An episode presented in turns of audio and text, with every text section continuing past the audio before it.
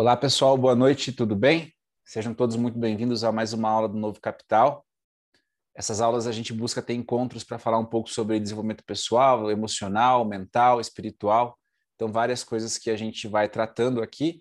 Na verdade, é mais uma conversa, um encontro, um bate-papo. E a gente faz no via Zoom exatamente porque aí quem quer participar, quem quer falar, consegue fazer por aqui, né? Então, assim, existem mais outras aulas para quem está assistindo às vezes por gravação, ou é a primeira vez que está participando conosco, outras aulas no nosso IGTV, elas estão todas lá para que vocês possam assistir. E é importante porque tem algum, algumas coisas que a gente já evoluiu e avançou aqui é, no assunto que às vezes você vai conseguir entender melhor lá. É, digo sempre, cito o exemplo da quadra 8, que é algo que, que você precisa assistir as outras aulas para entender né, toda a sabedoria por trás dessas coisas. Então sejam bem-vindos também quem está aqui, boa noite para todos. Espero que estejam todos bem. Iniciamos com alguns contratempos, mas contornamos. É, é isso. nos últimos dias eu estou sendo testado pelo universo. E graças a Deus está dando bom, porque ele me testa e aí eu consigo dar um jeitinho de resolver. Então tá tudo certo. Bom, pessoal, a gente veio de várias aulas, eu acho que pesadas, assim, né? E agora eu falei, vamos. Estamos, a gente está aí na eminência de ir para a montanha, né? Então, na quarta-feira, nós viajamos, depois de quase dois anos sem poder tocar lá os pezinhos, né? E a gente vai voltar e eu quis trazer algumas lições que, quem sabe, até façam e nos ajudem a refletir na montanha. E hoje eu queria fazer uma aula no estilo do livro Profeta, que a gente já comentou aqui, né, que para mim é um dos melhores livros aí que existem na face da Terra. Só que claro que eu não sou eu o profeta, né? Eu quero inverter essa relação hoje. Eu quero que vocês falem muito mais do que eu, tá?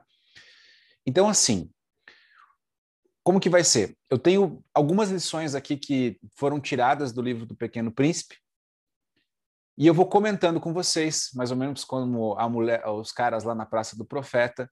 E eu gostaria de ouvir de vocês o que aquele ensinamento, o que aquela lição é, traz de vocês. Posso contar com vocês? Tá todo mundo com a câmera desligada, eu vou eu vou tomar como um sim, tá? Então, é, vamos lá. Aula 43, vamos falar um pouco sobre o Pequeno Príncipe. Acredito que seja um livro que todas as pessoas, pelo menos, já tenham ouvido falar. Para nós da Trekkers é muito importante, faz parte né, da nossa, dos nossos totens, ali, dos nossos animais, dos lenços. Para quem quiser saber mais, tem informações lá também no nosso Instagram sobre o que é. Mas as raposas é, estão comigo desde que a Trekkers foi criada e eu tirei exatamente o lenço da raposa dessa imagem aí. Essa imagem que vocês estão vendo. Então, né, a raposa com o pequeno príncipe. E quando a gente foi fazer esse lenço, eu falei: a gente está ali para cuidar de todo mundo que chega na trilha. Vocês foram os primeiros, né? Vocês estavam aqui antes dos príncipes e princesas chegarem. Então, me ajudem a cuidar dessas pessoas. E assim tem sido durante aí já sete anos, bastante tempo, né? E o livro do Pequeno Príncipe é muito interessante porque, aparentemente, é uma história para criança, se a gente for ver, né? É uma história infantil. Mas quando você começa a ler ele, principalmente quando você está um pouquinho mais velho e não é mais criança, que você já às vezes levou lá umas, né, umas surras da vida, é, né, apanhou um pouco, você começa a perceber que dentro dele existe uma questão muito mais profunda sobre busca de propósito, sobre saber para onde ir e principalmente aquela coisa assim, o que eu faço quando eu preciso ir, mas eu quero ficar.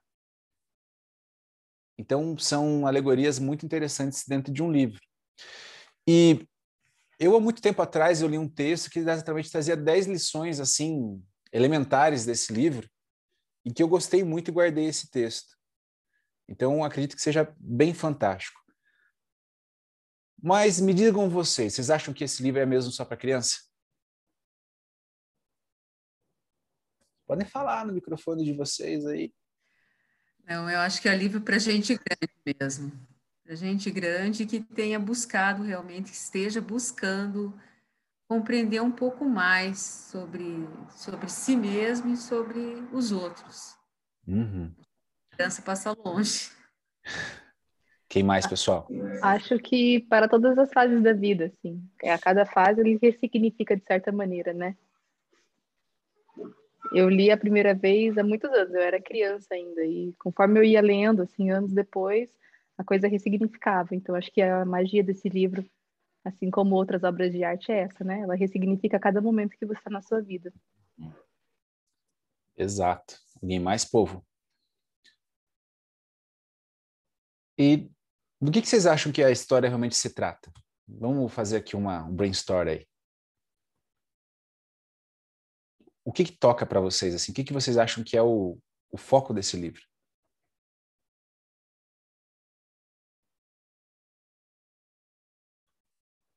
Silêncio. As pessoas estão Eu pensando. são as, as vivências, as coisas diferentes que acontecem em, em cada parte por onde ele passa, as coisas diferentes que ele conhece. Eu acho que é essa questão de, de vivência, de você estar tá sempre aprendendo alguma coisa, buscando algo diferente. Isso mesmo. Alguém mais, povo? Sobre ganhos e percas. Também, o né? que realmente importa, o que interessa. E, e a busca de conhecimento, né? Cada vez conhecer algo novo. Legal. Então, assim, eu tenho dez pequenas lições aqui e eu gostaria que a gente continuasse exatamente dessa maneira que está, tá? Eu vou falar a lição, vocês me dizem o que aquilo toca a vocês, e eu acho que essa aula vai ficar marcante exatamente por isso. Porque vai ser aquilo que vocês sentem registrado aqui sobre algo que é bem profundo. E às vezes cada um tem uma interpretação, e a gente tenta achar algo meio em comum. Uma das primeiras lições do Pequeno Príncipe, que eu acho muito interessante, e talvez vocês vão lembrar na hora, né? Mas ele tinha um problema no planeta dele. Vocês lembram qual era o, o, o problema? Por que, que ele queria o carneiro? Os baobás? Exato. Porque ele dizia o seguinte, né? Os baobás, antes de crescer, são pequenos. Mas quando eles cresciam, o que, que poderia acontecer com o planeta do Pequeno Príncipe? Poderia rachar, né? Lembra? Que ele falava assim, do, é, às vezes três baobás já poderiam acabar com o planeta, porque eles eram pequenininhos e de repente eles se tornavam grandes. O que, que vocês acham que isso tem a dizer para a gente?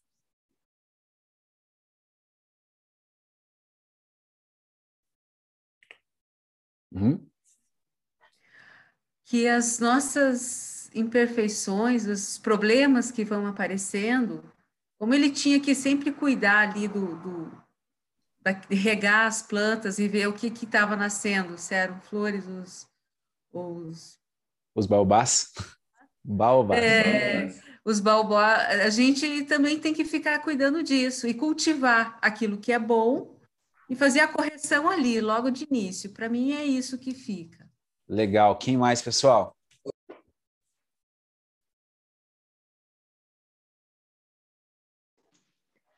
É engraçado que os baobás surgem como uma coisa que ele tem que cuidar desde o início, né? E aquilo uhum. vai crescendo e vai ganhando uma proporção que não deveria ganhar. Então, isso, isso também, assim, também fala um pouco, assim, né? Acho que algo que você vai cuidando, vai cuidando, vai cuidando, mas na hora que você vê, toma uma outra proporção e se você não tomar alguma providência, aquilo vai destruir de alguma maneira o que você Perfeito. tem. Quem mais? Sobre os baobás. Mas então, pessoal, os baobás é exatamente isso que Alexandre e a pontuaram aí, né? A gente nunca pode ficar deixando para amanhã aquilo que pode ser feito hoje. Mas aí, se vocês lembrarem de uma aula da NC que a gente falou sobre ser centenário, sobre preguiça, nem sempre estar agindo significa que eu estou fazendo aquilo que deve ser feito. Porque, na verdade, preguiça significa não fazer aquilo que deveria ser feito. Lembram da Sídia que a gente comentou bastante, né? Então, quer dizer, às vezes eu estou super atarefado com outras coisas, cultivando outras coisas, eu esqueço dos baobás, que é realmente aquilo que eu deveria focar, né? E aí eu não foco nisso. E aí esses baobás, que são coisas pequenas, vão crescendo a ponto de quase destruir o meu mundo. Esses baobás, na verdade, eles são as, no as nossas ideias, os nossos pensamentos. Porque será que a gente só cultiva os bons e os ruins? E o problema de a gente estar tá cuidando dos baobás é isso. Eu tô, eu tô cultivando é, flores junto.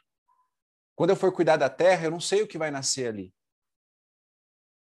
Compreendem? Mas vai chegar uma hora que vai nascer alguma coisa. Só que eu vou saber só depois que aquilo começar a brotar. E às vezes eu, naquele momento, eu não vou dar tanta atenção. E a hora que eu for ver esse baobá cresceu dentro de mim e já está destruindo com o meu mundo. Então, essa lição do baobá é exatamente assim, de estar em constante vigília e exatamente executando aquilo que deve ser feito, porque se você deixar para amanhã, pode ser que não exista um amanhã. Isso a gente pode colocar no nosso dia a dia. Às vezes né, a gente está num relacionamento, está é, tá no nosso trabalho e tudo mais. Tem coisas que vão acontecendo, às vezes você não dá o foco e a hora que você vai ver aquela coisinha diminuta e pequena, é, geralmente não é só aquilo, mas pode ser a gota da água e o motivo vai ser aquele, aquela coisa pequena. Então os baobás eles devem ser assim vigiados sempre e de perto, ok? Então, esse é um dos primeiros grandes ensinamentos que nós temos aí no livro. Então, sempre focar no agora, né? E não deixar as coisas também para amanhã. Isso é muito importante. O segundo, pessoal, é um das que eu acho mais legais Oi? também. Olá! É preciso que eu suporte duas ou três larvas se eu quiser conhecer as borboletas. O que vocês têm para me dizer sobre isso? Outra fase, frase icônica do, do, do livro, né? É preciso que eu suporte duas ou três larvas se eu quiser conhecer as borboletas. Eu vejo que é um processo, não existe mágica no universo. Acho que é um processo e uhum. para que você consiga, para que o ser humano consiga desfrutar e entender a beleza das, das borboletas, ele vai precisar sentir um pouquinho da dor, um pouquinho da transformação. Exato. Quem mais?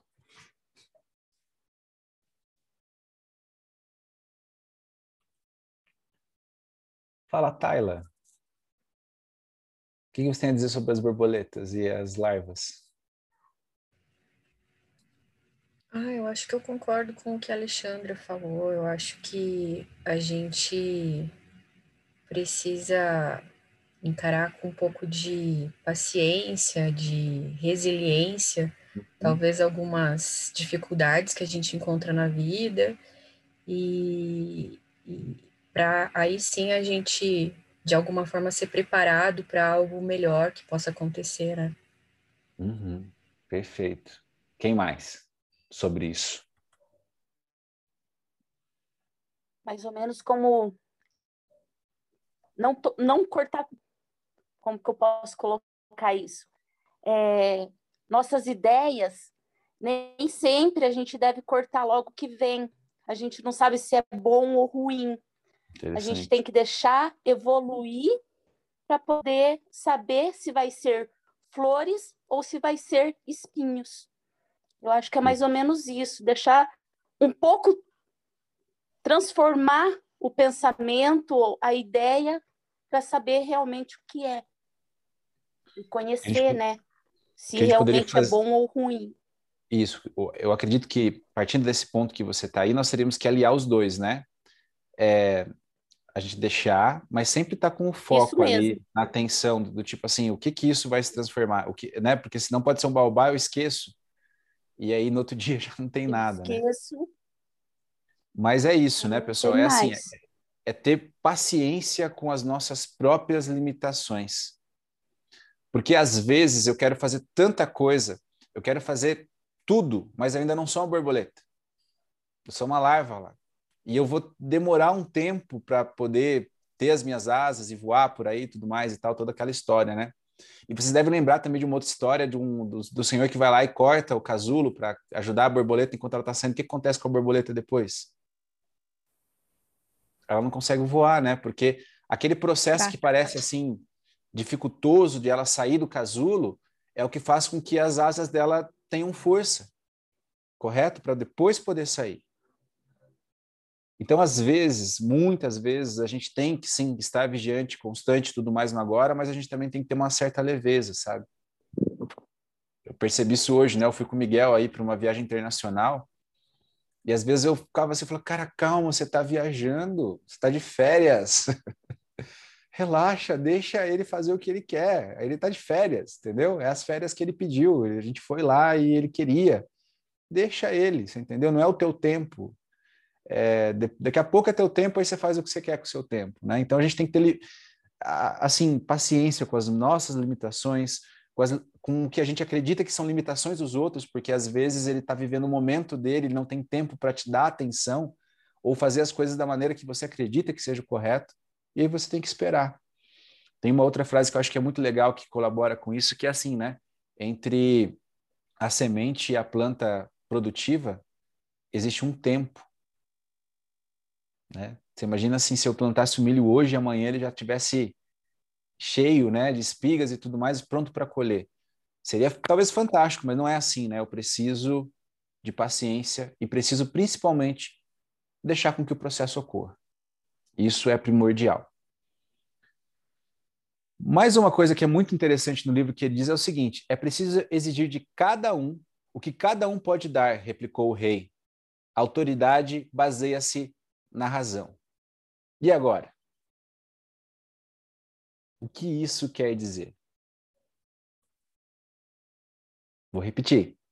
É preciso exigir de cada um o que cada um pode dar, replicou o rei. Vocês lembram que ele encontra um rei, né? Durante o, às vezes vocês talvez não tenham, tenham lembrança assim, mas ele encontra um rei.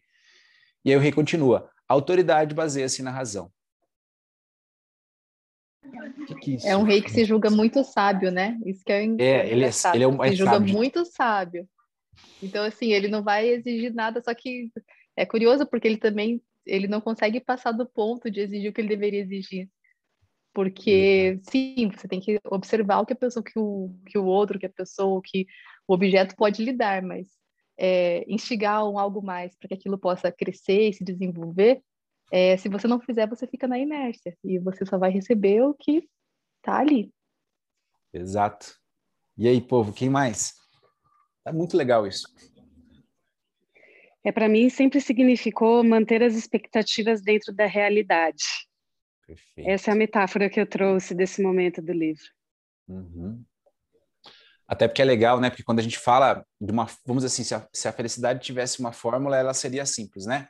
Felicidade igual é, expecta menos expectativa, mais realidade. E aí logo você fica mais próximo da felicidade, porque você não fica numa expectativa altíssima de uma coisa que você ainda não sabe se vai ocorrer ou não.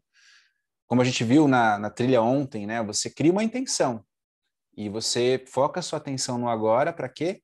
Para que aquela, aquela intenção se torne o seu presente em de, determinado momento. Mas nem sempre isso talvez ocorra. Então, manter essa expectativa também assim dentro do que é real é bem interessante, né? O que é diferente, às vezes, quando a gente fala de ter fé sobre alguma coisa, que é, é também uma coisa que é bem, talvez, importante a gente pontuar aqui. Por quê? Porque, às vezes, é, eu tenho fé que realmente o milagre ocorra. E se eu tiver fé suficiente, aquilo vai acontecer. Mas é que a gente, a gente geralmente acha que milagres são coisas assim, sei lá, alguém estava morto e vai ressuscitar. Só que existem outros pequenos milagres no dia a dia que a gente não percebe, né? Uh, quando você está num relacionamento que é muito legal, isso já é um milagre, porque como a gente viu, né, na aula, acho que foi na aula 40, se não me engano, não, das linguagens do amor, se não me engano, que ninguém precisa fazer nada para você, mas de repente um ser na face da terra olha para você e fala assim, eu quero ficar do teu lado. Poxa, mas eu não sou perfeito, não, mas eu quero ficar igual. Isso já é um grande milagre se a gente for ver, né? Então é bem interessante. Oi. Pode falar. É, mas eu acho que nesse, nesse comentário, pelo que eu entendi do livro, quando o rei fala né, que é preciso exigir, exigir de cada um o que cada um pode dar, é no sentido que existe uma desumanidade em, em querer entregar ou exigir algo que não pertence àquela pessoa. Né? Eu acho que é Eu entendi que a conotação dessa frase ela estava mais é, amarrada em a pessoa entregar algo que ela não possuía ou que ela não poderia dar porque não pertencia, né? Então eu fiquei com essa impressão de que, claro, que no nosso dia a dia a gente pode fazer essa analogia de que cada um tem os seus limites, cada um tem as suas uhum. tem os seus tem as suas razões de não conseguir entregar algo ou tem a ver com as expectativas que a gente cria na, sobre a outra pessoa de algo que talvez não atenda a nossa expectativa, mas eu fiquei muito com essa impressão de que exigir de alguém algo que ela não possa dar,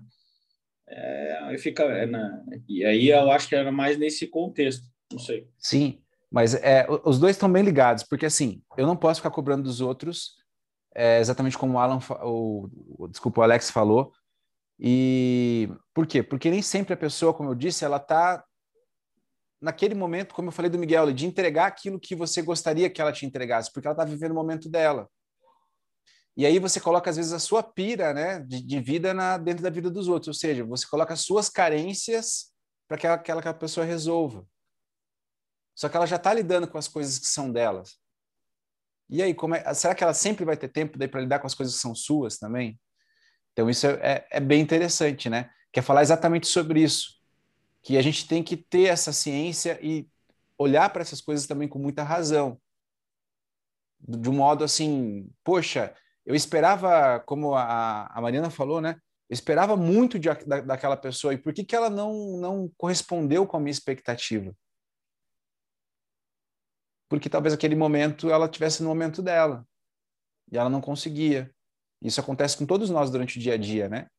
Então, tudo isso que vocês disseram ele vai se interligando de uma maneira bem legal. Mas é muito disso, né? É a gente também trazer à luz da razão coisas que às vezes a nossa carência vai nos dizendo, aquela parte que é incompleta da gente quer e aí ele vai puxar nos, nas outras pessoas em vez de tentar trabalhar isso. Então isso é bem importante. Mas aí ele avança no livro, eu acho que é muito fantástico porque cada vez vai ficando mais profundo. E se eu não me engano, é o próprio rei, ele, ele chega numa parte ele fala assim, né?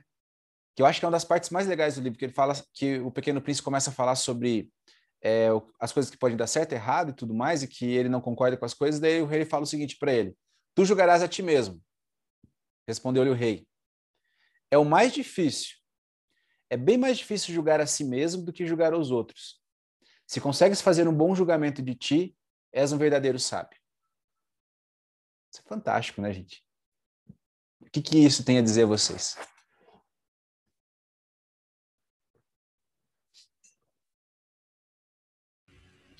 Tom, uh, eu acredito que, uh, na verdade, quando a gente julga o outro, é, a gente está julgando através do nosso ponto de vista, né? Uhum. Geralmente, quando a gente aponta o dedo, é alguma coisa em nós que a gente não resolveu muito bem, que a gente não aceita muito bem, e pela dificuldade de lidar com aquilo é, no nosso dia a dia, na, né, na, na nossa vida, fica mais fácil a gente apontar e falar o que o outro deveria fazer. Só que a gente não está vestindo a roupa do outro para saber, né? Então a gente uhum. deveria, na verdade, em vez de apontar o dedo, se voltar para dentro e, e, e, tentar entender por que, que talvez aquilo incomode tanto na outra pessoa, né? Exato. O que mais, pessoal? Eu também vejo que muitas vezes a gente é implacável no, com a gente mesmo no auto, no auto julgamento, sabe? É, e talvez aí venha aquela questão de ser justo com a gente mesmo, é, ciente das potencialidades, daquilo que acertou, dos acertos, e também naquilo que não foi certo, que não foi correto, mas que o auto-julgamento, às, às vezes, é, a gente é muito mais severo no auto-julgamento do que deveria. E muitas vezes isso vai limitando a, a vida da gente no, nas ideias, nos sentimentos, nos relacionamentos. Ótimo.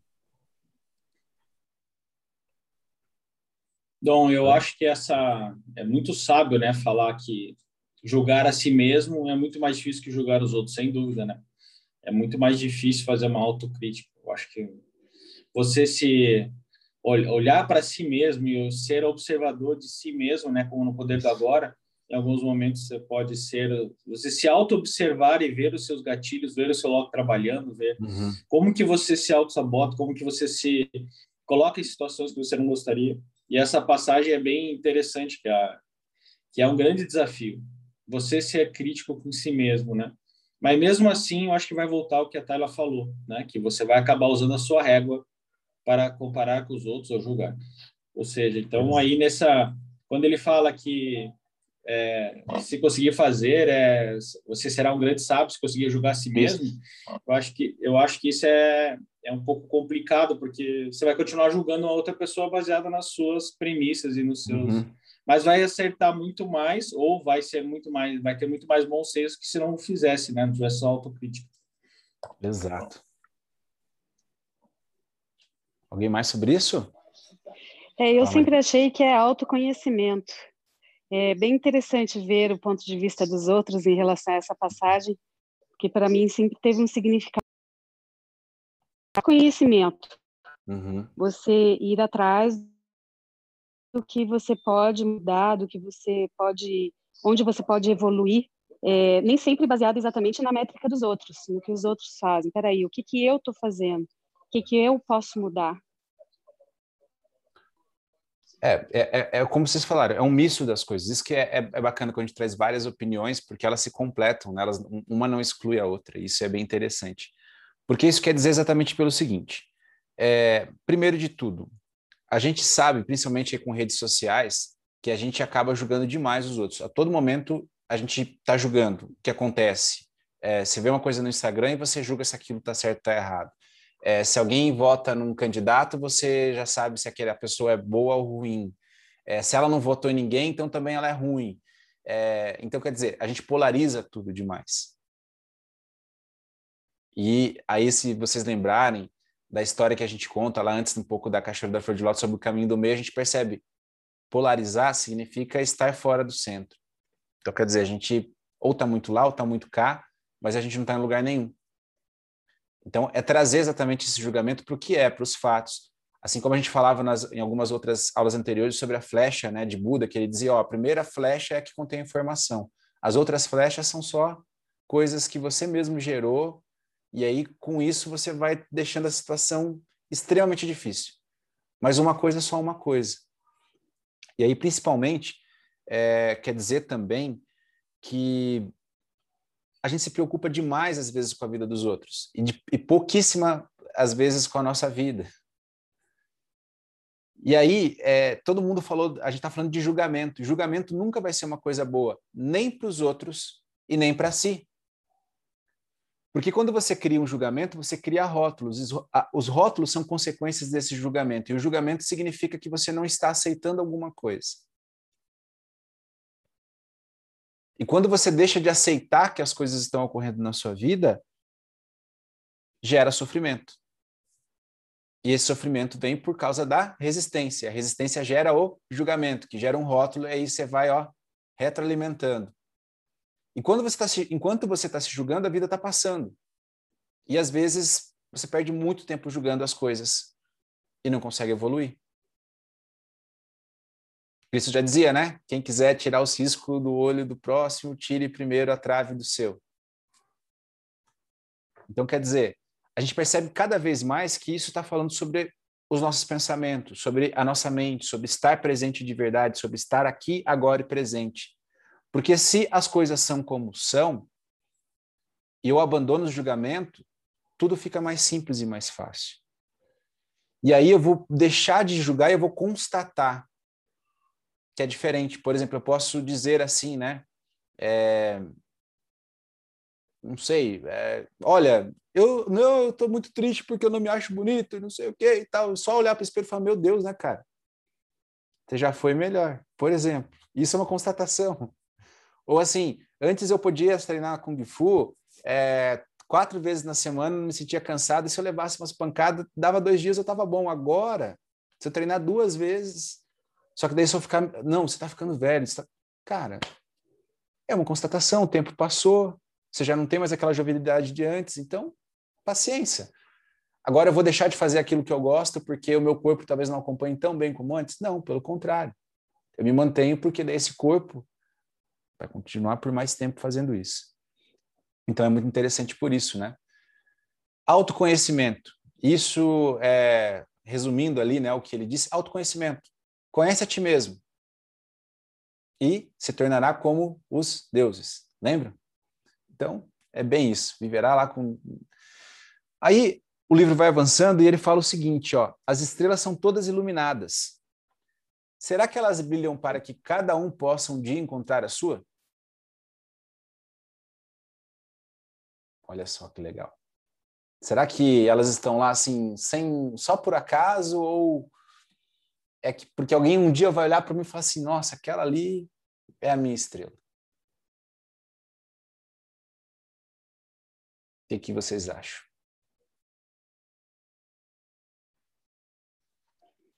Eu sempre achei que a gente escolhe a estrela que a gente quer.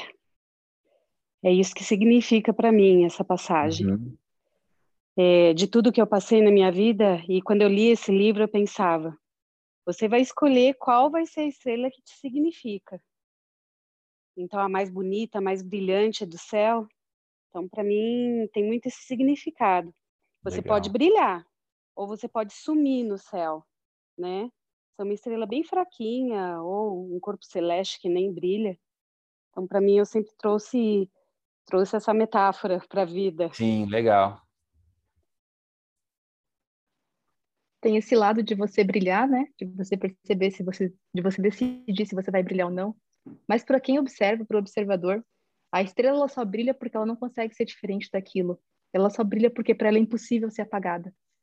Então, Perfeito. a mágica está em que em entender que ela vai brilhar, independente de você gostar ou não, você apreciar ou não. E quem sabe você vai ser conquistado por aquele brilho.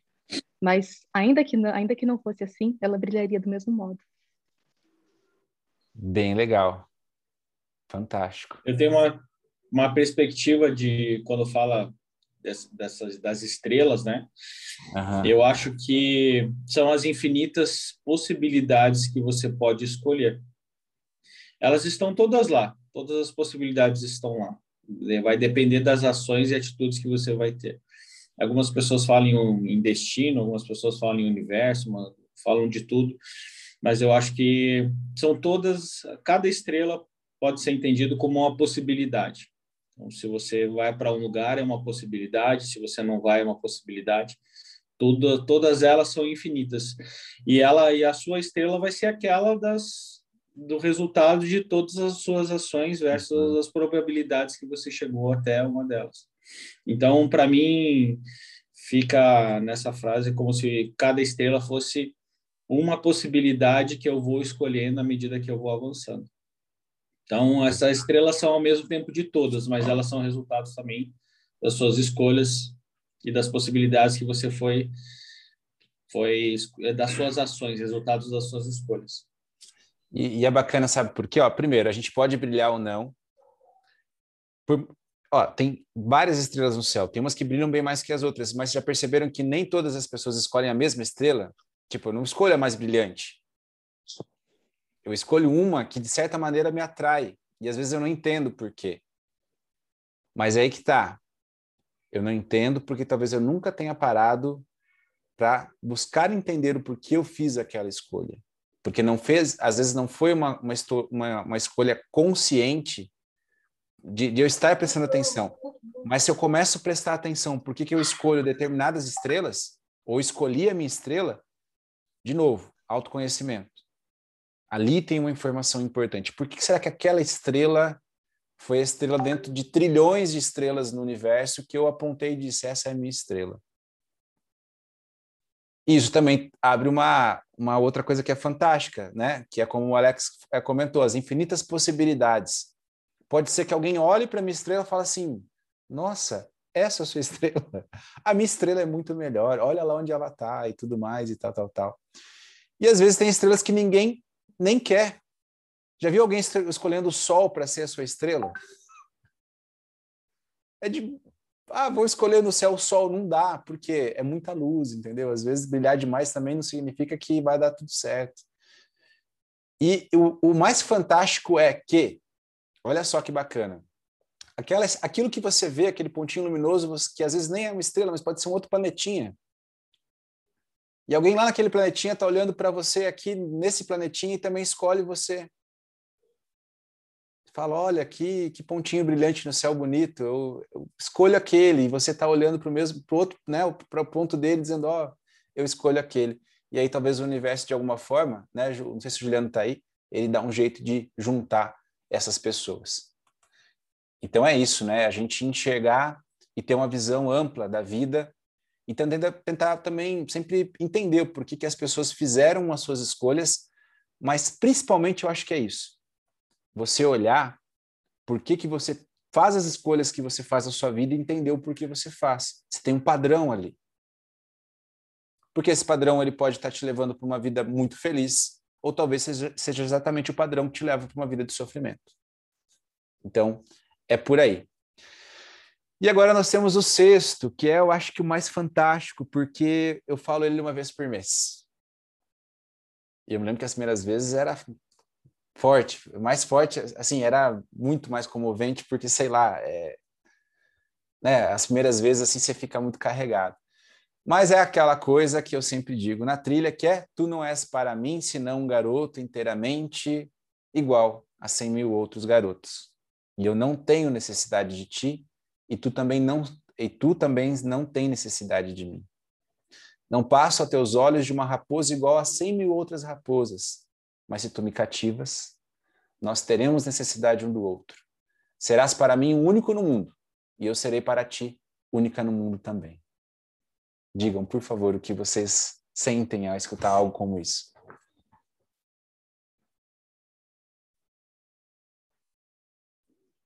É você, né, Dom?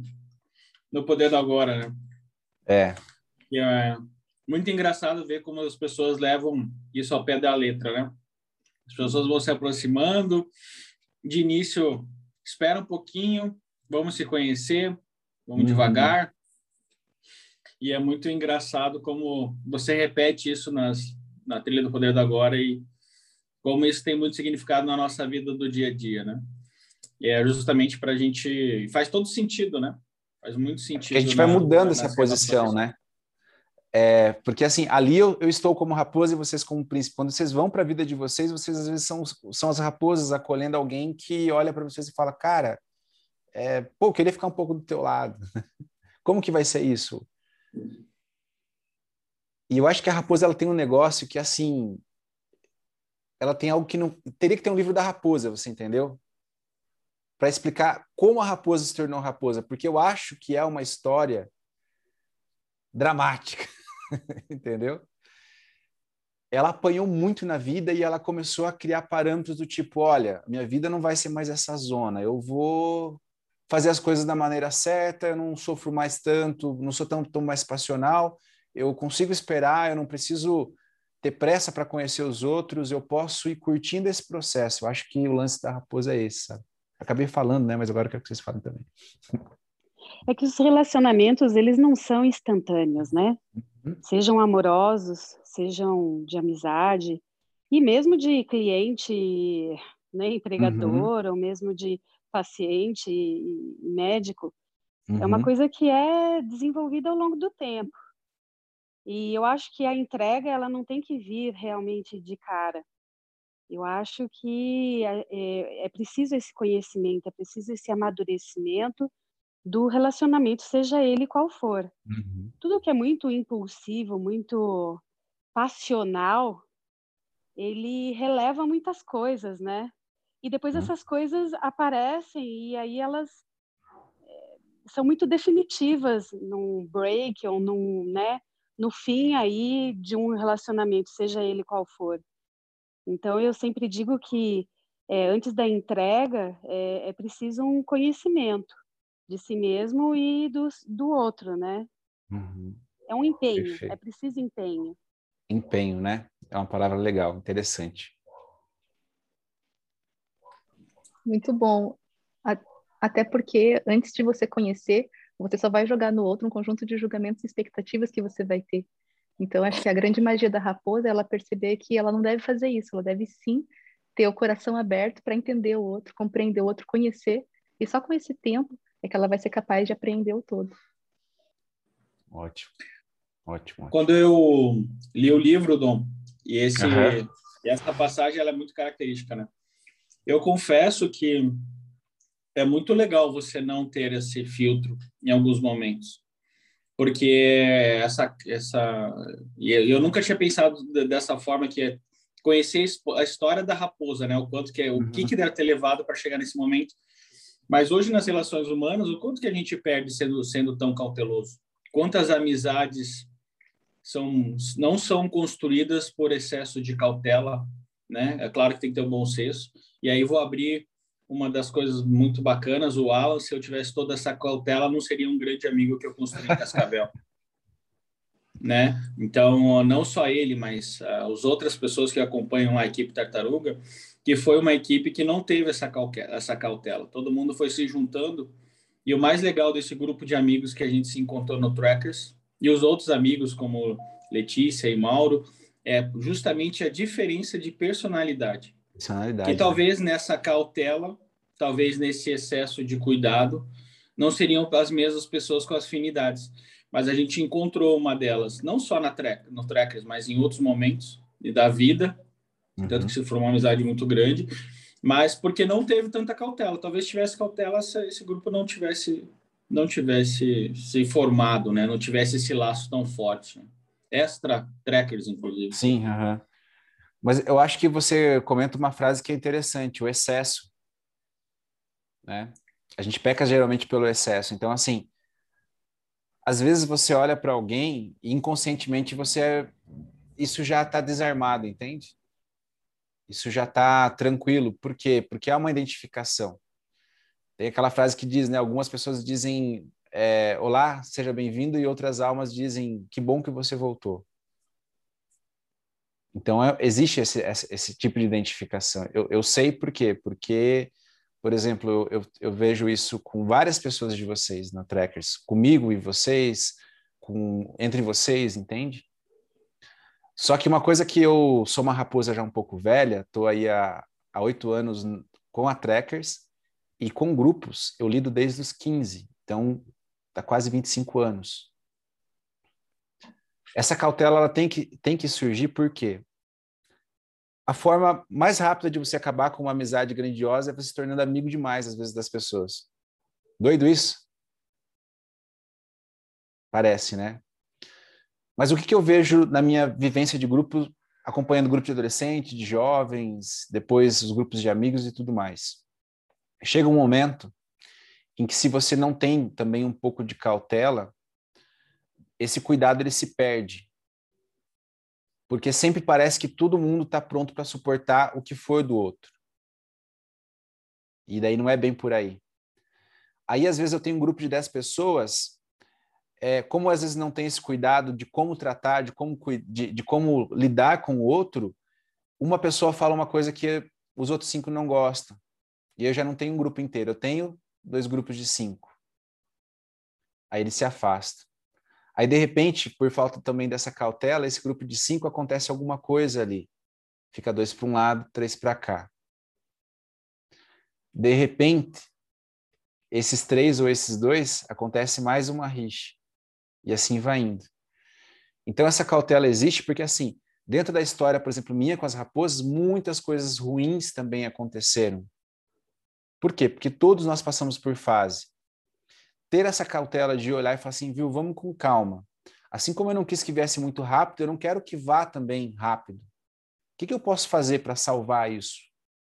Para fazer com que isso evolua? Né? Para fazer com que ainda eu se, me sinta único e aquela pessoa seja única para mim. Então, é, quando existe um laço, essa relação de amor é construída. Quando às vezes. É, e, e também eu, eu, percebo assim, né? O, o Alex comentava da equipe Tartaruga lá. É que vocês estão juntos não só para alegria. Vocês estão juntos para tudo. E, é, e essa que é a diferença. Às vezes, quando você encontra a, amigos em que você não coloca um filtro, são seus amigos de festa. E, e também não está errado ter. Só que talvez o primeiro problema. Opa, peraí. Né? O 50K a gente percebe muito isso. E eu vi a diferença esse ano, principalmente assim, o pessoal estava ali para curtir e para ajudar todo mundo chegar até o fim. Vocês entendem? É diferente de eu estar lá só por mim. Por mais que eu goste da outra pessoa, eu falo, mas eu nem sei onde ela está. Não, eu tô ali, cara, e tá faltando alguém. É isso, você entendeu? Por quê? Você passa a ter necessidade daquela pessoa. E necessidade até mesmo quando você está se ferrando, mas você quer se ferrar junto com ela. Que é isso que justifica você se inscreverem para o 50k. Vocês querem se ferrar junto com alguém. Basicamente é isso. Né? Tem contado uh, que, que, que parece que é como se fosse até um, uma forma de um mecanismo de autodefesa, assim, sabe? Uhum. Porque quanto mais próximo uma pessoa é de você, uh, talvez mais fácil seja dela, sei lá, te ferir ou te destruir. Né? É, acho que é, tem até uma frase um desenho que, que mostra que o, o teu Uh, o teu inimigo nunca vai ser tão poderoso e tão perigoso quanto o teu melhor amigo, né? Ah. É, é uma frase que, que uhum. faz pensar muito, né? Porque, ah, claro que a gente não pode, às vezes, se, se limitar demais pelo medo, né? De sofrer e tal, mas um pouquinho de cuidado até para se autopreservar talvez seja interessante. E isso que você comentou, né? De, de sentir a falta de ir construindo algo tão lentamente uh, a ponto de dar alguma base, alguma sustentação para nutrir aquilo ali, é, faz muito sentido para mim. Até ontem à noite, hoje cedo, eu mandei para Lia. Eu falei, ah, ontem estava bem legal, mas faltou você lá. Falei para a Gisele também, né?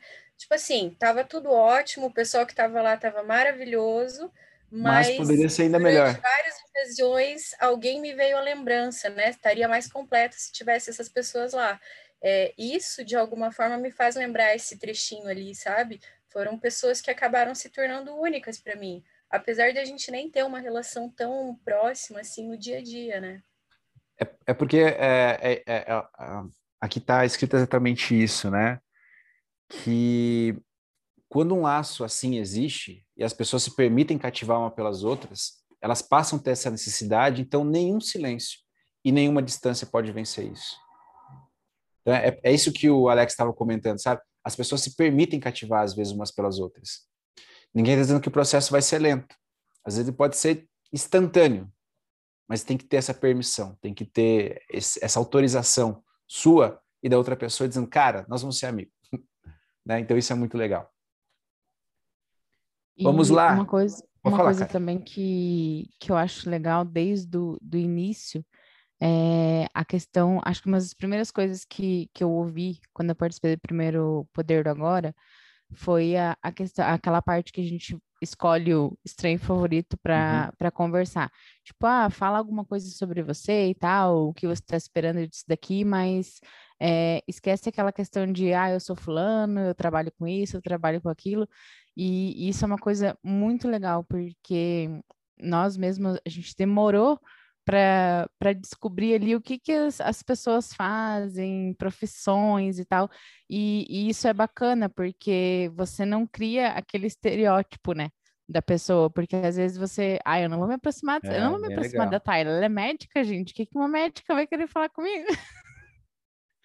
Então, e a gente acaba criando essa, essas coisas dentro, dentro da cabeça, e ali a gente não tem isso. Então, a gente realmente conhece as pessoas, vai andando lado a lado, e aí depois, quando, quando você descobre, aí vira, né? Vira essa equipe tartaruga ali, que aí entra todo mundo.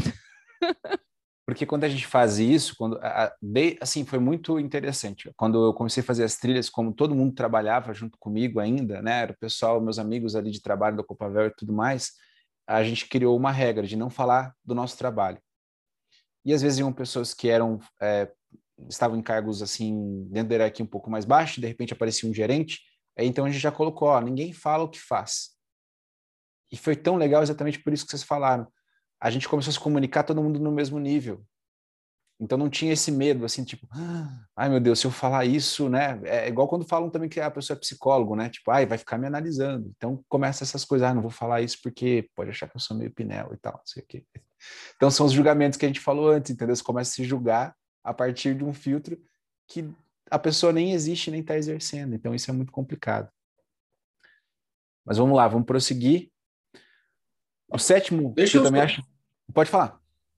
Deixa eu só não perder a oportunidade de pegar no ah. pé da minha amiga Kátia, que ela fala que não teve estereótipos, né, Kátia? Como é que você pode falar isso tanto que pega no meu é, pé? chamaram você de pé de apartamento. Logo, me apresentaram você assim, por exemplo. Ó, esse aqui é o Alex, é? pé de apartamento. É, acontece, cara. Tá anotado isso, viu? Que, que é tá amizade, né? Você vê, uhum. né? Registrado aqui em vídeo agora. Você não tá a tirando só... print hoje, né, Pote? Oi? Não tá tirando print hoje, né? Não, ah, ele tira print das telas? Entendi. É. Vamos lá, então. Ó, o sétimo que eu acho que é bem legal também, ele diz o seguinte: a gente só conhece bem as coisas que cativou, disse a raposa. Os homens não, mais, não têm mais tempo para conhecer coisa alguma. A gente só conhece bem as coisas que cativou. Os homens não têm mais tempo de conhecer coisa alguma. Tinha um sacerdote que dava umas palestras sobre relacionamento. Quando a gente era adolescente ainda, ele falava uma coisa bem legal. Ele falava assim: o problema de vocês nessa idade é, é o seguinte: é como ir numa festa de igreja que sempre tem aquela maçã caramelada. Lembra? Maçã do amor, né? qual que é o problema da maçã do amor? Você sabe me dizer? Vocês comem a maçã do amor até o final? Até ficar o carocinho? O que, que acontece geralmente? A maçã do amor ela tem aquela cauda cristalizada em volta, não tem? Ela é doce? Demais. Na metade né? você enjoa e joga fora. A, a maçã do amor ela, ela é muito doce no começo é fantástico, porque às vezes teu corpo tá lá com aquela necessidade de carboidrato, de açúcar e tudo mais, a hora que você coloca aquilo na boca, né? meu Deus do céu, que explosão de felicidade, e é isso que eu quero, vou fazer isso pro resto da minha vida. E eu vou e aí você vai comendo, roendo aquela maçã por fora, né? E de repente ela começa até a ficar meio já enjoativa, mas você continua, porque tá doce. Só que aí você dá uma mordida na maçã de verdade. O que, que acontece com a língua na hora que você faz isso? Com a boca? Chega a amarrar. Por quê? Por mais doce que a maçã seja, por melhor que ela seja, por melhor fruto que tenha né, se formado, ela não é tão doce quanto o açúcar que estava em volta. Só que daí você, em vez de morder em camadas, você foi querendo só o que tinha de melhor, aí aquele recurso se extingue, extingue né? E o que acontece? Sobra maçã. Aí você descobre que o gosto mudou, já não é tão bom, né? Então... Que analogia fantástica, Dom. Valeu. Me fez viajar aqui agora. É. Mas é, assim, e eu não digo que é uma coisa que acontece com os outros, acontece comigo, acontece com todo mundo, até a gente ter um, um certo nível de maturidade, você entende? Principalmente sobre relacionamentos. Porque na pressa cotidiana do dia, a gente só quer o superficial poder do agora de ontem. Tinha, tinham pessoas que ontem de manhã não sabiam ainda onde era o local de ir e onde a gente se encontrava e o horário. Não estou dizendo de vocês, estou dizendo das pessoas que foram lá no site e se inscreveram. Por quê? Porque as pessoas não leem hoje em dia, as pessoas não escutam de verdade, elas ficam só no superficial. E você se habitua a isso e você acha que todo mundo é assim também. E aí tem o Google para ajudar. Procurem um vídeo depois, eu vou mandar no NC, se o Google fosse uma pessoa. Depois eu vou mandar lá no NC, se eu me esquecer, por favor, me cobrem ou a gente pega no YouTube. É loucura, você não consegue. Entendeu? Por quê? As pessoas fazem as coisas distraídas. E querem que o resultado seja bom. Porque enquanto você está fazendo as coisas distraídas e sem dar muita atenção, é como tá nesse açúcar em volta. Só que da hora que a coisa fica séria, você fala, Ih, ninguém me avisou que tinha uma maçã embaixo aqui, pô. Você não procurou saber que era uma maçã do amor antes? Você talvez não viu como é que como é que é a melhor maneira de comer essa maçã do amor? Pergunta para alguém que já tem experiência. O cara ia falar assim, viu, dá mordida inteira, não fica só no açúcar do negócio. Porque aí aquele açúcar vai se misturar com a parte não tão doce da fruta mas mesmo assim vai manter ela doce até o final. Maçã do amor também é cultura, também é filosofia. e é essa pressa que vai fazer com que a gente adoeça cada vez mais, porque a gente talvez não tenha tanto tempo para aquilo que é importante e não se aprofunde de verdade naquilo que ia nos saciar. Porque a vitamina da coisa mesmo está na maçã, né? O fruto é a maçã. Oitavo, o essencial é. Completem, por favor. O essencial é. Invisível, Invisível aos olhos. aos olhos. Isso aqui eu acho que por si só já é poesia, né? Quando eu lembrava nessa frase, eu falei, eu tenho que fazer algo, cara. Esses caras ele tem que, eles têm que deixar de confiar nos olhos. E aí surge o poder do agora com aquela, aquela parte ali. E você percebe, é, ontem eu pude prestar um pouco mais de atenção nisso.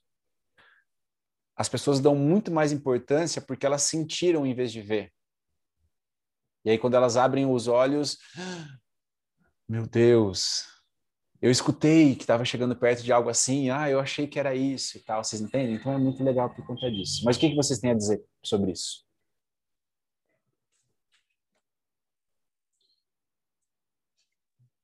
É, nessa, nessa, nessa frase, eu acho que tem muito a ver com o que a gente estava conversando na feira, né, Dom? Eu acho que é o valor que você dá àquilo que você não consegue ver. Né? Então, quando as pessoas é, falam que algo está caro ou algo que está é, que talvez não vale a pena ter com os benefícios, para mim não sabem, não enxergam além daquilo do que está no material é, no, no, tangível, né? Sim, o tangível. Então, acho que essa, é, essa frase me fez lembrar do nosso bate-papo antes da feira lá, que às vezes as pessoas não enxergam, só vão dar valor quando viverem, ou talvez abrirem os olhos para enxergar aquilo que até então estava invisível, porque ele pode se tornar né, tangível desde que você tenha o olhar mais profundo, né? Uhum. Ou um olhar que já tenha maturidade para enxergar algo, né? Uhum. Ter o discernimento, né? O que mais, povo? Para mim, essa frase, como você disse, ela é tão poética que, na verdade, ela só me faz pensar na questão de, sabe, de energia, assim.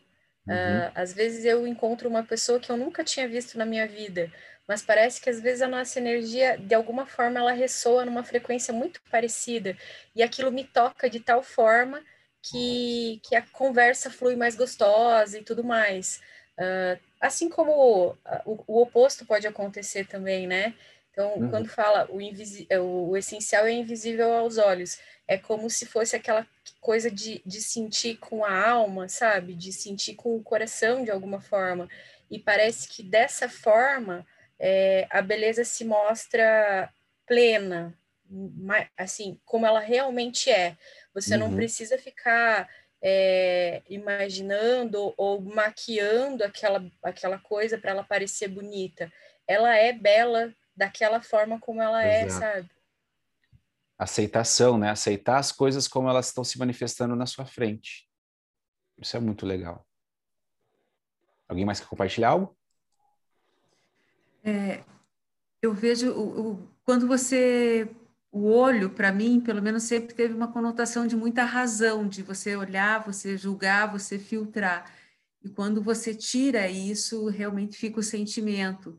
E é aquilo que você falou da trilha, às vezes você não está enxergando, você quando você está sentindo, é como se todos os teus quando tira só a visão, você vai apurar todos os outros sentidos, Sentido. o tato, fato, você vai apurar as outras, as outras formas de, de, de, de sentir, né? De, uhum.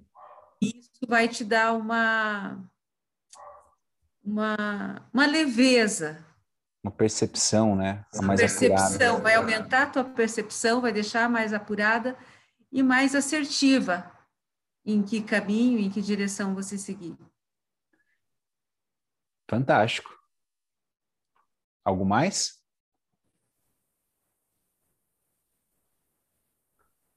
Então, aqui a gente tem um pouco do mito da caverna ainda, né?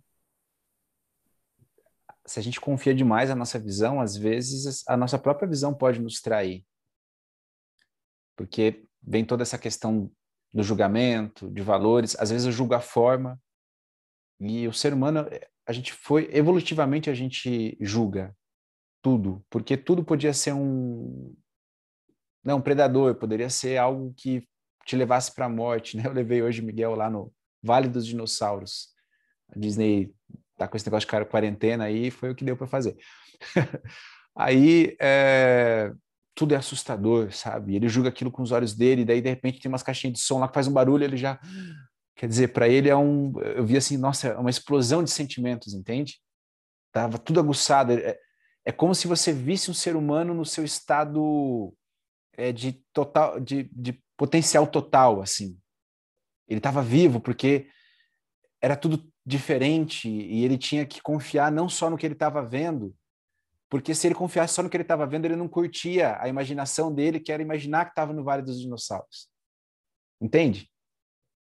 Às vezes a nossa razão nos tira da nossa felicidade. Porque não é uma ilusão, mas foi aquilo que você escolheu viver. Só que seus olhos ficam ali dizendo: não, mas isso não é de verdade. Você não está sendo feliz de verdade porque acontece isso. Tem a toalha em cima da cama, a calcinha no registro do chuveiro, né? Alguém não lavou os pratos, alguém fez aquilo, alguém não entregou o relatório. Pô, o cara não viu que você não tinha tempo para entregar o relatório e ainda foi lá e brigou contigo. Só que na sua essência você está sendo feliz. Ocorrem algumas coisas que não saem da maneira que você queria que acontecesse. E aí você passa a julgar que tudo que está sendo visto na sua vida de antes até agora é verdade. Aconteceu algo comigo que está sendo fantástico por, pra, por conta disso, né? Eu queria muito uma coisa, um amigo, um grande amigo meu, se dispôs a trazer essa coisa para mim. Quando essa coisa chegou, ela não funcionava da maneira que eu queria. Eu tinha, eu, eu no momento eu fiquei assim, puta, por que, que isso está acontecendo? Meu Loki já veio e falou assim, cara, você viu esse ano como é que está sendo? Só chapuletado, você só apanha, nada dá certo. Você foi comprar um negócio que é físico ali, não tem como dar errado, chega o teu errado. Não, o universo está conspirando contra ti. Não tem outra explicação. Eu falei, peraí. Aconteceu. Não sei porque foi comigo. E se eu ficar perdendo tempo imaginando isso, eu vou perder tempo. Eu vou criar tempo que não existe. Eu posso resolver isso na segunda-feira e ainda posso levar o Miguel para conhecer um país estrangeiro, fazer compras internacionais, gastar dólares. Depois eu posso passar com ele no shopping e comer a porcaria que ele escolher comer, porque eu não vou estar tá ligando nesse dia. E eu vou comer também aquilo que eu me der na telha, e foi o que a gente fez. Depois a gente vai para aquele parque, se ele quiser subir em tudo, ele vai subir. E eu vou falar e deixar que os funcionários hoje digam, menino, você não pode é, subir aí, você não pode tocar. E foi o que eu fiz. Deixei ele livre. E no final, ele, antes de dormir no carro, falou: pai, foi uma das melhores segunda-feiras da minha vida. Eu gosto de ir na aula, mas segunda-feira assim também pode acontecer mais vezes. Você vê, eu podia ter destruído com o meu dia ficar me lamentando, falando, puta, cara, olha o que aconteceu. E cheguei lá, ainda vou ter que voltar daqui duas semanas. Daí, nisso, daí a Ana já falou, não, daí eu vou voltar junto. Eu falei, agora vai ser um B.O. mulher, mulher Paraguai às vezes não combinam. Gente. Vocês querem ficar três, quatro horas e a gente quer... Eu e o Miguel, a gente ficou uma hora e meia lá e resolveu tudo. Acho que menos de uma hora e meia, uma hora. E aí a gente chega numa coisa que vai complementar isso, que sobre a atenção no que você disse, porque ó, foi o tempo que perdeste com a tua rosa que a fez tão importante. Eu acho que isso é uma das coisas mais fantásticas desse livro. O que, que vocês acham sobre isso?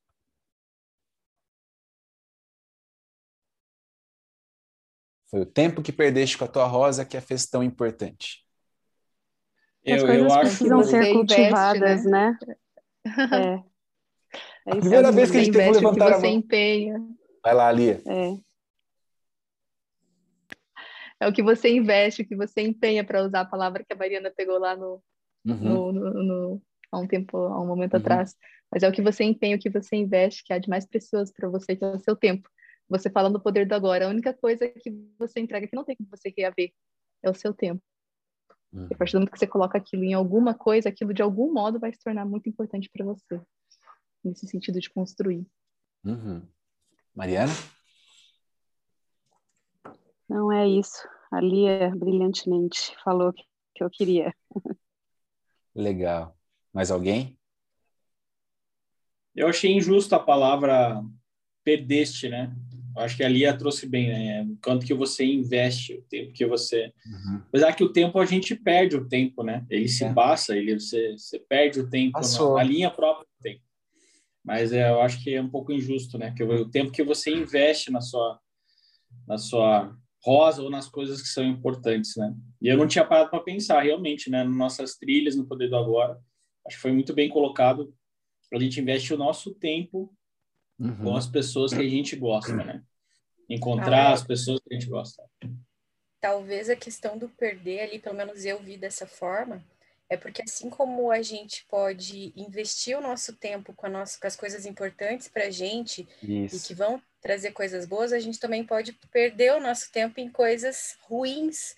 E aí, tipo, alguma coisa que me dói, que é um problema, eu fico tão focada naquilo ali, perdendo literalmente o meu tempo, é, e eu não consigo aproveitar o que tem de bom em volta, porque eu estou cultivando aquela aquela rosa que não vai florir, né? Digamos assim. Uhum. É, eu entendo isso. Então seria per perder tempo com algumas coisas assim, ou investir tempo se for alguma coisa boa, então, né?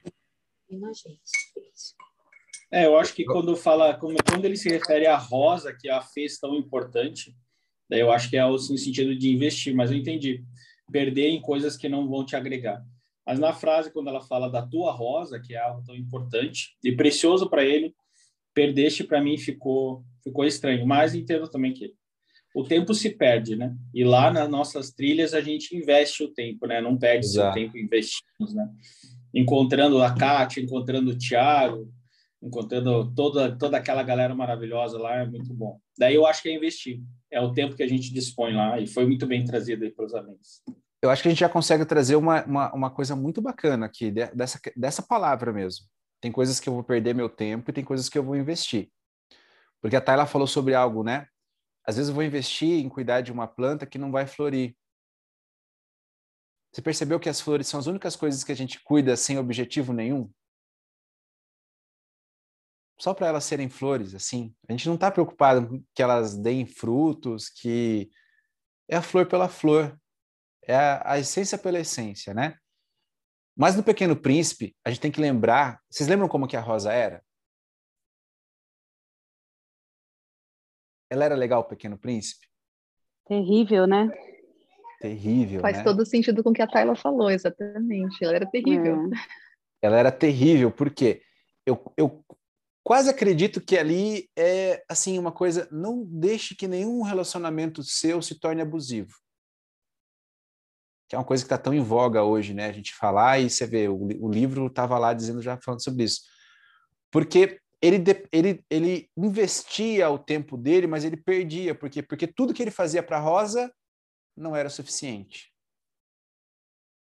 Basicamente, todas as outras coisas que ele esquecia de fazer, como cuidar dos baobás, esquecer de arar a terra, às vezes esquecer de colocar a cadeira dele para ver o quadra, o, quadragésimo, não sei quanto lá pôr do sol, porque acho que era 49 vezes que ele conseguia ver, porque era tão pequenininho.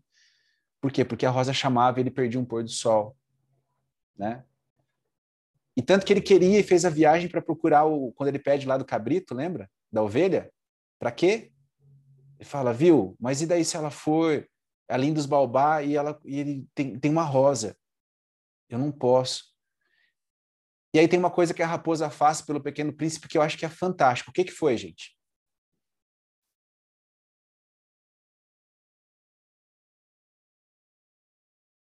Vocês lembram? Essa parte foi um despertar de vida para mim.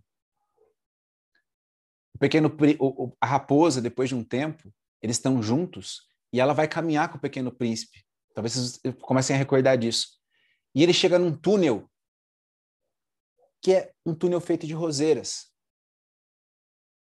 E tem um monte de rosas ali. Ele acreditava que a única rosa do universo era a rosa que ele tinha. E por isso que ela era justificável ter toda aquela atenção para aquela rosa. Porque ela era única no mundo. Então, essa frase quer dizer exatamente isso. Não é que aquela rosa era única no mundo, porque a importância do outro não reside no outro, reside na nossa aptidão interior de dispensar a ele o melhor de nós mesmos. E era o que o Pequeno Príncipe fazia para essa rosa. E aí, até se vocês lembrarem no livro, ele chega, na, ele fala: ela não era a única. Isso são rosas.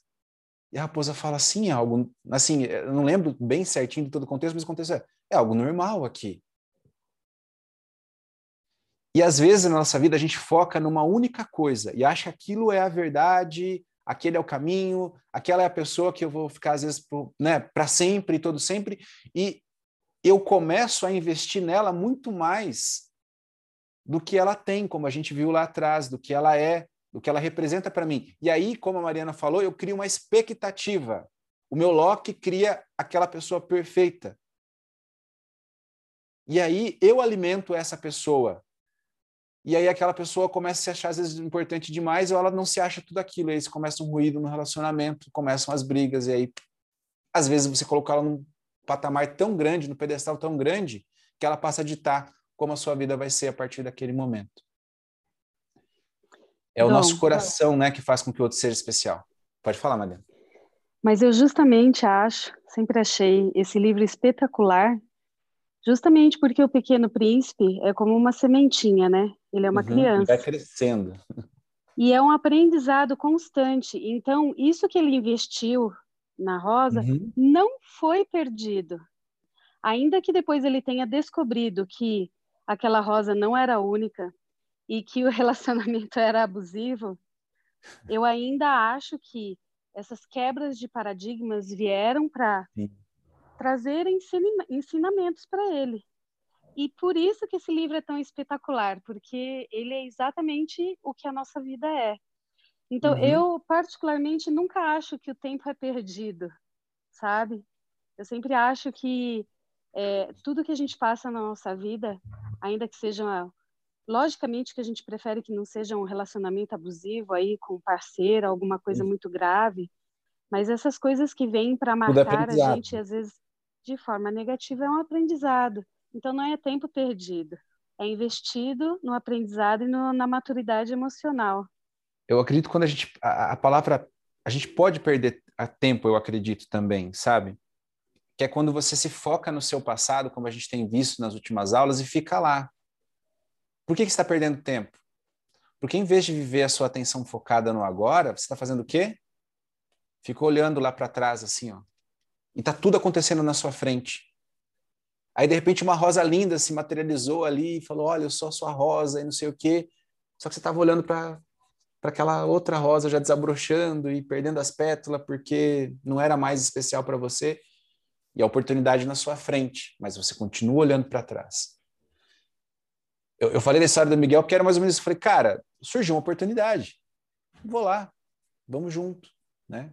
Então isso que é muito legal. Então a gente pode perder tempo, mas a gente pode investir. Eu acho que é assim, ó, no que na situação eu perco, mas com as pessoas eu ganho.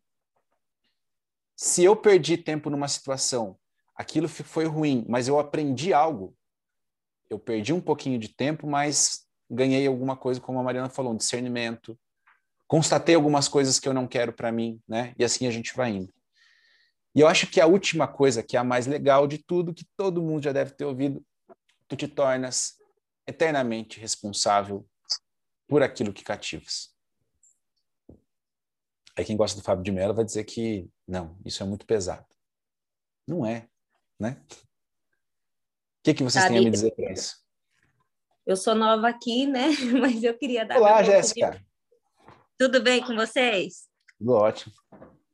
Então, eu acho isso muito louco, porque assim, é, eu acho que nada na nossa vida, pelo menos minha experiência, cresce mais a gente e evolui mais a gente do que um relacionamento.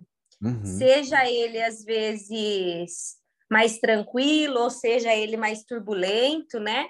Só que eu acho que a partir do momento que a gente se determina a viver com alguém, a gente está se permitindo a crescer, porque a gente começa a, a mudar nossos hábitos. Eu deixo meu hábito, o Tiago deixa o hábito dele, nós criamos o nosso hábito junto, né?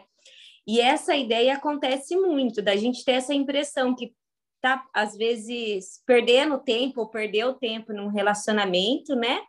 Uhum. E sim, esse tempo sempre é válido, só que a questão é: eu não posso estar dentro de uma situação é, tendo consciência que eu já estou perdendo meu, meu tempo, mas estar dentro dela porque isso vai me fazer evoluir. Não. O conceito é porque é muito difícil você limitar em essa realmente de fato é a minha rosa e eu só preciso me, me organizar e me adaptar, uhum. né? Às vezes eu me apego e justamente igual você falou, em coisas banais e tento achar explicação para tudo, ou não? Ou será que realmente essa rosa já parou de florir e eu estou aqui cultivando? É. Isso é, é muito difícil. A minha mãe achou que uma flor estava morta, mas eu disse que precisava tentar. Daí eu plantei conseguiu sobreviver. Olha isso aí, mesmo. ensinamento, gente. Você viu? Então, assim, isso é muito difícil. Acho que quando você está naquela situação delicada, você sempre fica naquela. Será que essa rosa eu tô eu tô me perdendo aqui? Ela realmente é minha rosa ou ela não é? E eu tô aqui, né, regando alguma coisa que uhum. que já não nos pertence mais. Mas é isso, né? É, é, é isso colabora com a frase final que é isso, né? Tudo aquilo, você se torna responsável por aquilo que cativas, que é exatamente isso, ó. Se você quiser se compreender e compreender os outros, cativar os outros, quem que você tem que cativar primeiro? A si. A si mesmo, né? É. Depois que você se cativa, e aí a gente tem outro cara que disse, né? Se quiseres amar ao outro, ama primeiro, ama, né? ama ao próximo como a ti mesmo. Uhum. Só que a gente vai colocando filtros, né? A religião, não sei o que. Cara, o cara só disse isso, ele falou algo fantástico. O livro fala algo fantástico. Só que daí a gente começa, às vezes, a ter os nossos rótulos, julgar. É só isso, ó. Primeiro, eu me conheço, eu me cativo. Eu entendo que eu vou ter que, é, de mim mesmo, vou ter que aguentar umas larvas até eu ver uma borboleta, porque eu vou olhar dentro. Lembro, algumas pessoas já viram falando isso. Em Santiago de Compostela, o principal motivo dos peregrinos, às vezes, desistirem é porque eles entram em contato com, ele, com eles mesmos pela primeira vez. E aí eles talvez percebam, né? Eu também pude, passei por isso, que algumas coisas que você viu os outros falando é verdade. É bem isso. Eu não, cara, não gostei de ver isso. Algumas pessoas suportam a larva e deixam ela ir, ela ir evoluindo. E aí consegue ver a borboleta. Mas tem algumas que falam, cara, eu tenho repulsa de si mesmo. É. deixa, deixa, deixa esse falso eu que eu criei aqui, o meu Loki. É, é, isso, eu sou, eu sou esse cara aqui, ó. Eu não preciso saber quem eu sou de verdade. E aí tem uma vida talvez um pouco mais superficial e com muito sofrimento, né? É, eu acho que é uma vida muito mais trabalhosa, né? Exato, mas é, é, é aí que tá. A ilusão, a ilusão que isso nos conta é que é mais fácil viver na ignorância. Uhum. Mas me diga uma pessoa que vive na ignorância mesmo e é feliz. Eu Porque considero... ela vive. Né? Oi, pode falar, Rodinha. Eu considero assim que as pessoas elas têm que se responsabilizar por aquilo que elas fazem e não colocar a culpa no outro, né? Uhum. Porque é fácil tirar o meu e culpar o outro. Quando você se responsabiliza daquilo que você faz, você aprende com seus erros, você uhum. sabe que você é o seu verdadeiro eu. Mas a maioria das pessoas gosta o quê? Não, aconteceu, mas porque fulano, ciclano, não sei o quê. Sempre se responsabiliza um terceiro, um quarto, sei lá quantas pessoas. Mas você sempre a vítima. Sempre a vítima, né? Isso mata Isso é tudo, gente. Uhum. É. Porque assim, ó, você sabe o que o seu falso eu está falando quando você começa a escutar reclamação. O cara mais reclamão lá de Asgard era quem? Loki. Ele não podia ver algo acontecendo que ele já estava reclamando, porque, ah, não, eu sou a vítima, eu nasci lá dos gigantes do gelo, meu, o cara ia me matar, não pegou, trouxe para cá, tratou eu como meu filho e me tornou um príncipe. Mesmo assim, cara, ele queria me matar. Pô, se ele quisesse matar, tinha matado lá no começo, né? Então, a gente se identifica demais, às vezes, com as nossas dores, com o nosso passado, e nós não somos aquilo. E nós temos que aceitar as coisas como elas são. Sabe, nessa minha viagem de hoje aconteceu tanta coisa. Eu fui lá, eu falei assim, eu vou brigar com os caras, se os caras não me derem o aparelho, eu vou de volta. Eu... Chegou uma hora que eu falei, cara, dá muito mais trabalho não aceitar as coisas como elas são do que simplesmente falar, viu, beleza, então, daqui, um, daqui duas semanas eu passo de novo aqui pego esse negócio aí. E sabe por que fica difícil? Porque às vezes eu não consigo lidar com a ansiedade de esperar duas semanas uma coisa que até hoje não fez diferença nenhuma para mim, eu esperei 38 anos para ter. Entendeu? É mais duas semanas. Você imagina, daí eu ia ter, eu ia, às vezes você vai criar uma situação toda e no final ainda vai valer o que estava valendo no início. Só que daí eu talvez não tivesse ido aproveitar o dia com o Miguel, não teria, sabe, curtido. Eu tô feliz hoje, mesmo as coisas não dando da ocorrendo da maneira que eu queria 100%, elas foram fantásticas. Então acho que isso é muito legal. Porque existe o fato também, quanto mais importância a gente dá para algo, mais importante ele vai ficando. Exato. E mais importante ele vai ficando. E Tem a quem chama mente... de praxis, né? A praxis é, é exatamente isso, né? E a nossa mente não para, né? Ela fica criando as histórias, fica criando as Ela histórias e não para de jeito nenhum. É. E é isso, gente. Então, assim, eu acredito que hoje a gente fez uma aula que foi fantástica, a gente já, já são 22 horas, né? A gente geralmente faz a aula com uma hora no máximo, e hoje a gente foi e está muito leve, está muito gostoso. Por quê? Porque, é como eu disse, esse livro é fantástico. E vocês têm que entender que, é, é, acho que a Mariana comentou, né? Esse livro, ele é a gente crescendo. Somos nós evoluindo, evoluindo pelas etapas da vida. Porque quando a gente é novo, tudo nos afeta demais, né? Talvez o baobá não fosse tão grande, mas naquele momento eu não tinha maturidade para entender a grandeza do meu mundo também. Eu não conseguia alcançar o tamanho do, do mundo que eu, que eu vivia. Vocês devem lembrar quando vocês eram adolescentes, espero que isso já tenha mudado, mas assim, às vezes uma decepção amorosa que hoje você dá risada era o fim da sua vida, porque a rosa não te quis ou o cravo não te quis, vamos dizer assim. Isso era o fim e hoje você fala, nossa, imagina se tivesse realmente acontecido, né? Coisas que você queria, tipo, como ser punk, usar o cabelo espetado para cima e pintar de azul, ainda bem que sua mãe não deixou você fazer isso. Porque senão seria fotos para se envergonhar, talvez hoje, ou não, né, para ter muito orgulho. Mas a gente vai crescendo. E chega um momento na nossa vida que os nossos amigos entram com essas, como essas raposas, ou vai entrar um mestre, vai entrar um professor, vai entrar alguém com quem você vai se relacionar, ou então você dá abertura para os seus pais, não mais para ter aquele conflito, mas para que eles realmente tragam a sabedoria deles e diga, olha, o mundo até onde eu sei, porque lembra que eu falei que tinha que ter um livro da raposa, né? Nós temos a, o, o, livro da nossa, da nossa raposa disponível. É só a gente ir lá e conversar com aqueles que vieram antes. Eles vão contar a história deles também baseado na dor que eles sentiram para tentar proteger você. Tanto é que como que a história do Pequeno Príncipe acaba?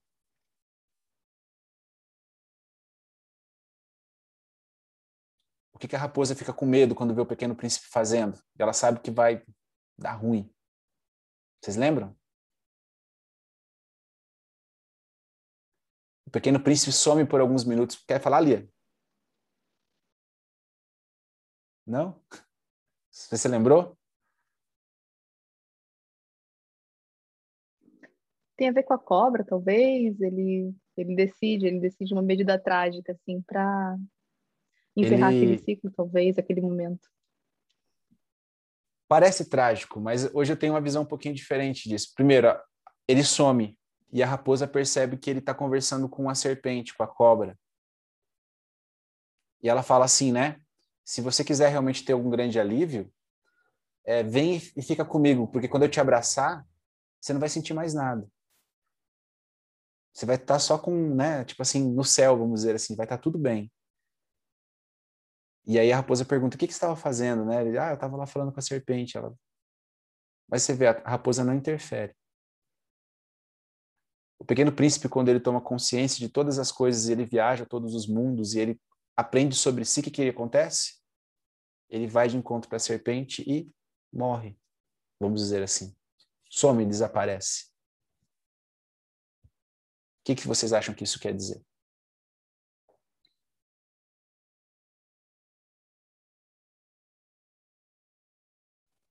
Eu acho que olhando para aquela parte que a Mariana estava comentando, de que é um ciclo, né? Que é o nosso crescimento ali, é justamente isso, é o, é o findar do ciclo. É a, a, a questão do aprendizado, do crescimento, da maturidade que se desenvolveu e chegou ao fim. Eu tinha uma visão que era uma coisa trágica. Eu falava que triste, ele viajou tudo isso, aprendeu tudo isso e de repente ele não é mais. Opa, ele não é mais. Aquele que quiseres o reino do céu, renunciar a ti mesmo. Lembra que o jovem rico também chega para Jesus e fala assim: Cara, eu quero te seguir. Ele fala: Viu, vai lá e faz caridade, já faço. Honra teus pais, já faço. É, faz isso, já faço. Então agora deixa tudo que você tem e me segue. Puta, mas eu tenho tanta coisa. Hum, puta, você pediu exatamente o negócio que eu não podia fazer. Ah, não vai dar. Ele voltou para a vida dele. Então, essa parte é a seguinte: é renunciar aquilo que vocês acreditam que vocês são parar de dar trela para o Loki, que fica contando uma história do passado para vocês, mas é principalmente uma coisa muito interessante. É como se você tivesse compilado um livro de você mesmo, um manual. E nele está escrito assim: Manual do Carlos de Autoconhecimento. Aí eu pego esse livro, o que, que eu faço? Coloco embaixo do braço e saio caminhando, achando que isso mudou a minha vida só por eu saber como eu funciono. Eu chego em casa, jogo esse livro em cima de uma estante e esse livro fica lá. Ah, eu me conheço, eu sei como é que é. Se eu precisar, eu consulto ali, ó. Eu sei que tem esse gatilho aqui que dispara quando alguém fala isso aqui para mim ou acontece isso e tal. Se Deus der dois chute e soco para frente e meia lua para trás, eu faço isso. Isso significa você parar de se debruçar do livro e falar assim: eu não sou mais isso. Eu vou parar, vou me estudar, vou me compreender para ser algo novo. A ponto da história acabar ali. Então, caríssimos, é um livro que eu recomendo que vocês peguem e leiam até o final de semana, porque é curto. E já leiam para as crianças de vocês. Já leiam para quem vocês puderem, mas, e principalmente vão explicando para eles, né? E lembrem que vocês são os pequenos príncipes. Eu sou, todos somos. Mas ao mesmo tempo nós podemos ser raposas para os outros. Quem sabe a raposa não foi um príncipe que escolheu fazer essa passagem para ajudar outro príncipe que fez a passagem, que fez outro príncipe que fez a passagem. Ok? Como é que ficou para vocês? Tudo legal, tranquilo? Tudo legal, quer... tranquilo. Obrigado. Alguém mais quer ajudar? Vocês têm coisa, compartilhar? o livro para disponibilizar, às vezes PDF, alguém tem? Você diz é, da aula? É, o livro, o pequeno. Ah, tá, o livro. Eh, desculpa, eu, não tinha entendido a primeira parte. Eu, eu acredito que a gente consiga. Depois a gente passa no grupo lá, né? Tá. É, se tá. alguém quiser, se alguém quiser, eu tenho algumas cópias que eu, eu comprei várias para dar de presente. Se, se, alguém quiser, eu, eu dou. Pede para mim Play. que eu disponibilizo. Fantástico. Eu quero. Combinado. Obrigada. Gente, muito obrigado, então. Lembrem que nós temos agora, as nossas missões vão ficando cada vez maiores, né? Então, o que eu tenho feito nas últimas aulas é que vocês compreendam que as histórias e os ritos têm muita força sobre a gente. E se eles existem, existem por um motivo. Nós temos que, às vezes, tirar o rótulo daquela coisa eu não entendo direito ou eu não quero entender e começar a olhar isso com outro olhar, né? Isso me ajudou muito, tanto que a gente mudou a trilha do poder do agora ontem totalmente. Eu fiquei muito feliz com tudo que aconteceu ontem. E não totalmente, né? Mudamos algumas coisas, melhoramos outras. Eu acho que foi fantástico, tá? E quero agradecer vocês, né? Por me permitirem um dia me sentir raposa quando vi vocês pela talvez primeira vez no Poder do Agora que geralmente as pessoas iniciavam por ali. Quem ainda não fez, fica o nosso convite, porque realmente é algo que eu acho que é transformador e não é porque eu faço, é porque foi feito para ser transformador. Foi feito para que a rosa desabroche, para que a lótus apareça, Até o rito de águia, quando dá errado, dá certo. Né? Gente, muito obrigado, então. Boa noite para vocês. Tudo de bom. Obrigada, Dom. Tchau, tchau. Tchau.